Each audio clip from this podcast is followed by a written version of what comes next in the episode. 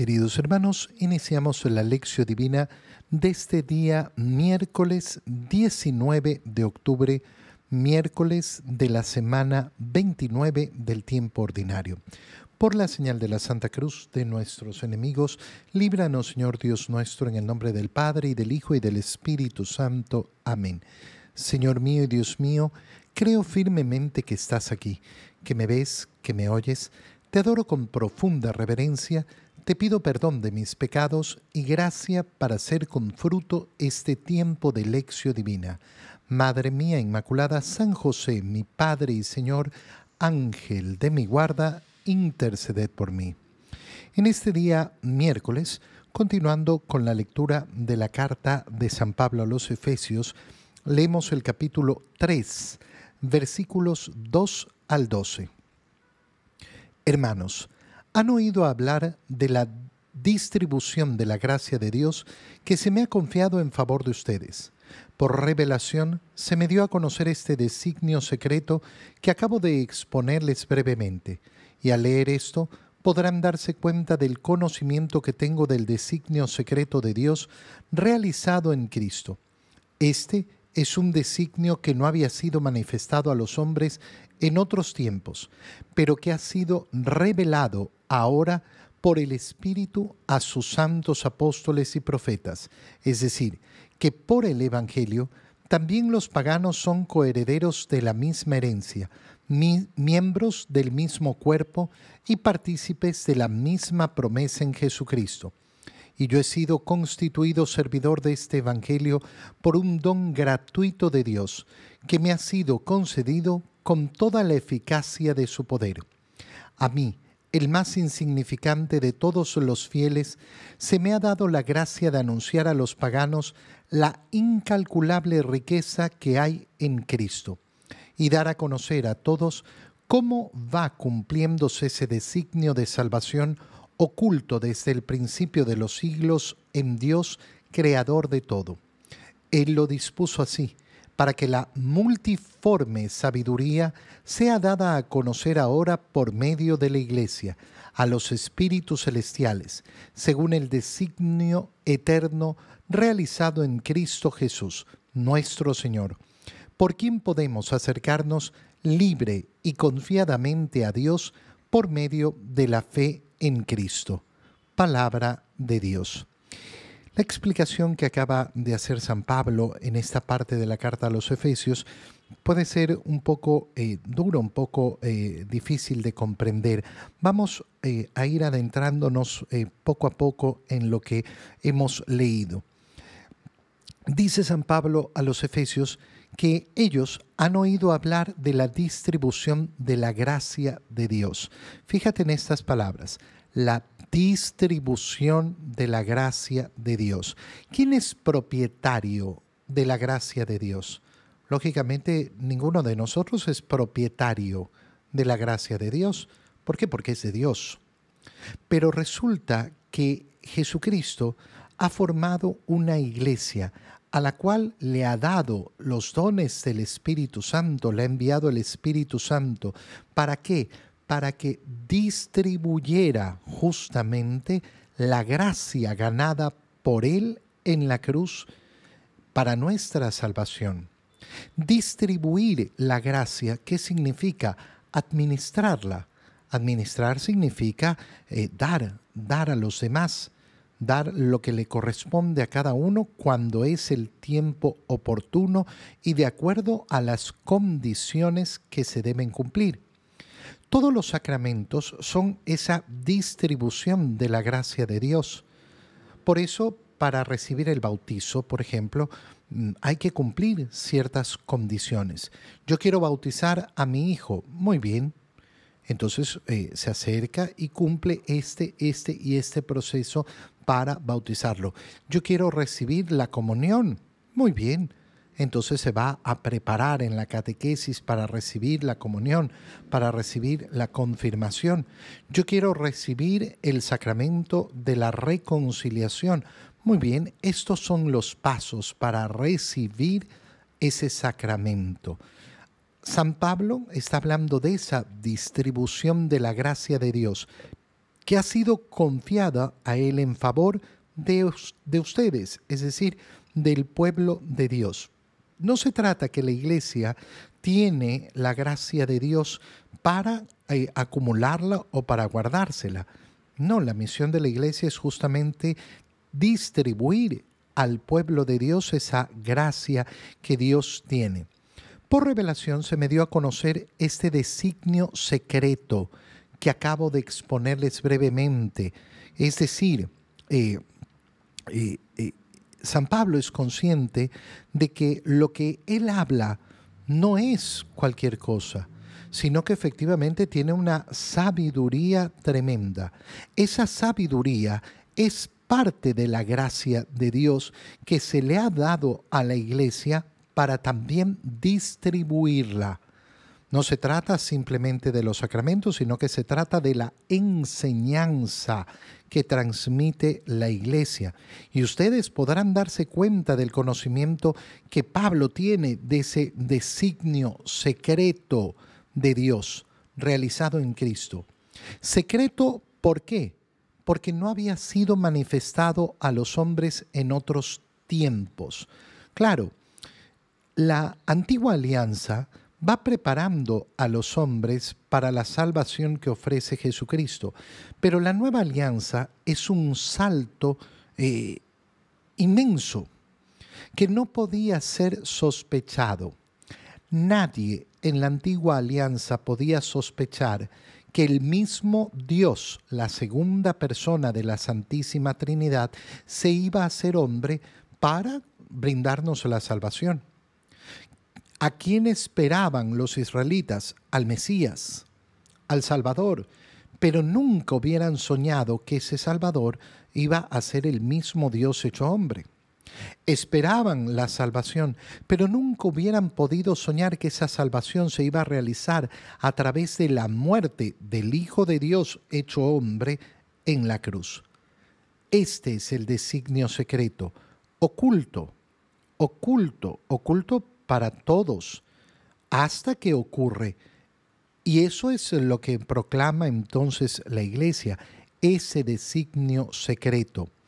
Y por eso eh, nuestro Señor ha constituido apóstoles y profetas, es decir, personas dispuestas a transmitir el Evangelio también a los paganos y transmitir el gran secreto que no podía ser sospechado tampoco en la antigua alianza, que todos, todos, absolutamente todos los seres humanos pueden acceder a la salvación. Que no hay un pueblo elegido y nada más. Que Dios quiere la salvación de todos. Que ha elegido en primer lugar al pueblo de Israel para realizar su plan. Pero su plan de salvación es para todos los hombres. Y Pablo ha sido constituido servidor de ese Evangelio. Pero ha sido constituido servidor de ese Evangelio por un don gratuito de Dios, que, ha sido, eh, eh, que le ha sido otorgado con toda eficacia en cuanto a su poder. ¿Qué quiere decir? Que la proclamación del Evangelio, que es administrar la gracia de Dios, que es la función de la iglesia, se realiza con eficacia, de una manera poderosa. Esto es lo que decimos respecto a los sacramentos. Los sacramentos tienen esa gracia de Dios que es eficaz. ¿Qué significa que es eficaz? Que funciona. Que funciona. Que realiza lo que hace. Yo te bautizo y ¿qué ocurre? Que te conviertes en hijo de Dios. Yo te absuelvo de tus pecados ¿Y qué sucede? Que has sido perdonado. Toma y come, esto es mi cuerpo, y si tú tomas y comes, te alimentas del cuerpo y la sangre de Cristo de manera eficaz, de igual manera como ocurre en el resto de sacramentos. En el matrimonio, este hombre y esta mujer de manera eficaz se constituyen como una sola carne. A mí, el más insignificante de todos los fieles, se me ha dado esta gracia no, no, no por méritos, de anunciar a los paganos la incalculable riqueza que hay en Cristo, Qué bonitas palabras. La incalculable riqueza que hay en Cristo. Cuando nosotros entendemos el Evangelio, tenemos que enamorarnos del Evangelio porque vemos en él la profunda riqueza que hay. La profunda riqueza delante de la pobreza de las teorías del mundo, de las creencias del mundo, de lo que piensa el mundo, de lo que eh, dice el mundo. No, no. Eh, en, el Evangelio estamos llenos, repletos de riqueza.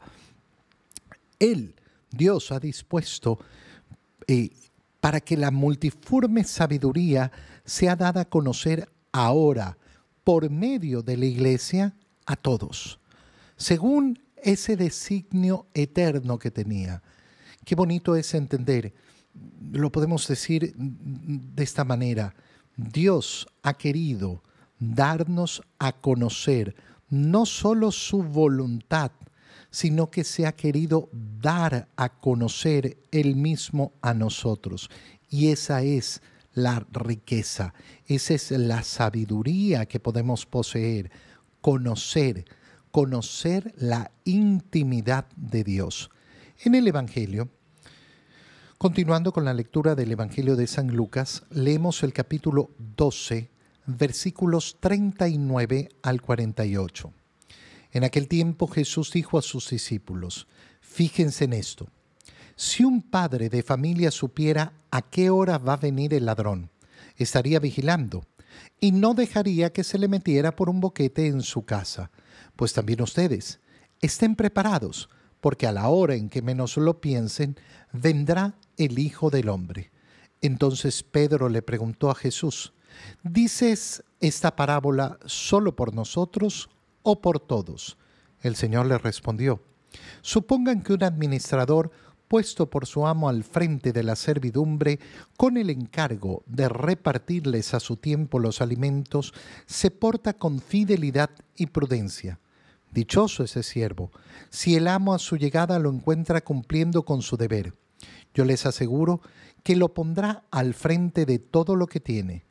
Pero si ese siervo piensa, mi amo tardará en llegar, y empieza a maltratar a los otros siervos y siervas, a comer, a beber y a embriagarse, el día menos pensado y a la hora más inesperada, llegará su amo y lo castigará severamente, y le hará correr la misma suerte de los desleales.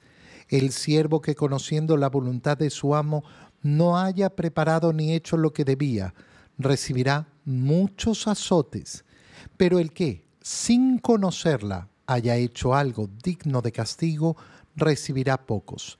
Al que mucho se le da, se le exigirá mucho, y al que mucho se le confía, se le exigirá mucho más. Palabra del Señor.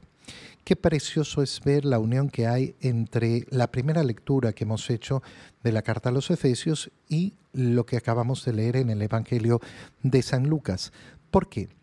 Eh, el Señor dice a sus discípulos, está dirigiéndose a los discípulos, fíjense en esto. Si un padre de familia supiera a qué hora va a venir el ladrón, estaría vigilando. Ustedes, del mismo modo, vigilen. ¿Y por qué? Porque hay un principio básico. Oye, lo podemos ver en las, eh, en las personas. Uy, no, no puedo salir. ¿Por qué? Porque no hay nadie que cuide la casa. Y, bueno, ¿y qué pasa? que algo, algo puede pasar puede venir algún ladrón. Nosotros tenemos naturalmente estos pensamientos, los vemos efectivamente y, vemos cómo la gente se aprisiona al cuidado de sus cosas materiales, de su hogar, de su carro. El Señor nos está diciendo, si ustedes piensan de esta manera para sus cosas, piénsenlo, piénsenlo de la misma manera para lo que verdaderamente vale, que es la vida eterna no saben en qué momento va a llegar el ladrón. No saben en qué momento va a llegar la muerte. Por tanto, tienen que estar vigilantes en todo momento. Pedro entonces le pregunta, Señor, bueno, ¿esto lo dices por nosotros o por todos? Y entonces aquí viene la unión con aquello que leíamos en la primera lectura de la carta a los Efesios. ¿Por qué? Porque el Señor comienza a responderles de esta manera. supongan que un administrador, fíjate en la palabra que utiliza, un administrador, ¿qué hemos dicho de la iglesia? ¿Qué es justamente esa administradora encargada de distribuir la gracia de Dios? la multiforme gracia de Dios, la inmensa riqueza de la gracia y la sabiduría de Dios. Por tanto, en, primera instancia les está hablando a los discípulos y diciendo, miren, a ustedes los he escogido como administradores. ¿Y qué significa eso? Que van a tener que desempeñar bien su encargo. Imagínense que un administrador puesto por su amo al frente de la servidumbre con el encargo de repartirles a su tiempo los alimentos, se porta fiel y prudentemente. ¿Qué decíamos en la primera lectura? La iglesia tiene la misión de distribuir al pueblo de Dios la gracia de Dios. Y lo tiene que hacer de una manera fiel y prudente. Las dos cosas con fidelidad y con prudencia. Y entonces el Señor está, eh, está hablando efectivamente de lo mismo que hemos escuchado en esa primera lectura. Si lo hace así el administrador, dichoso. Dichoso si su amo llega y lo encuentra cumpliendo con su deber. Les aseguro que lo pondrá al frente de todo lo que tiene. Pero si en cambio no hace bien este trabajo, si se aprovecha de esa administración que ha recibido, de esa gracia que ha recibido, si actúa mal respecto a los siervos, entonces eh, le pesará mucho. Llegará su amo y lo castigará severamente. ¿Por qué? Porque al que mucho se le ha dado, mucho se le va a pedir, va a decir el Señor. No, no, no, no se trata de cualquier cosa. El siervo que conociendo la voluntad de su amo, no haya preparado ni hecho lo que debía, recibirá muchos azotes. Claro, ¿qué les está, les está diciendo a sus discípulos? Ustedes, ustedes han recibido, ustedes han recibido la sabiduría, han recibido el conocimiento. No es que no sabían, no van a poder excusarse, no, yo no sabía, yo no sabía. Nosotros sabemos que en cuanto a la ignorancia, hay una ignorancia culposa y una ignorancia que es invencible y que por tanto no tiene culpa. No siempre funciona el decir, ah, yo no sabía. ¿Por qué no sabía? ¿Es culpa mía el no saber? Ejemplo, una persona que dice, ah, yo no sabía que era pecado no ir a misa el domingo. ¿Cómo que no sabía? ¿Por qué no sabías? No recibiste el bautizo, no recibiste la primera comunión, no recibiste la confirmación, no recibiste una catequesis que te preparó. ¿Y por qué no, no, no, no conocías? ¿Por qué no has tenido el deseo de conocer? Porque una cosa es no conocer y otra cosa es no conocer porque nunca he tenido el interés de conocer. Distinta es, según las palabras del Señor, esa eh, eh, eh, perdón, esa ignorancia que es invencible. Yo no tenía una manera de conocer. Ah, bueno, entonces ese si merece castigo será un castigo mucho menor. Al que mucho se le da, se le exigirá mucho. Y al que mucho se le confía, se le exigirá mucho más. Y entonces la reflexión que empieza por ser para los discípulos, ustedes son administradores y tienen que repartir la gracia al pueblo de Dios, resulta que es extensiva para todos y cada uno de nosotros, porque hemos recibido esa gracia de Dios y también somos administradores de eso. El conocimiento del Evangelio yo lo tengo que compartir, yo lo tengo que distribuir a los demás.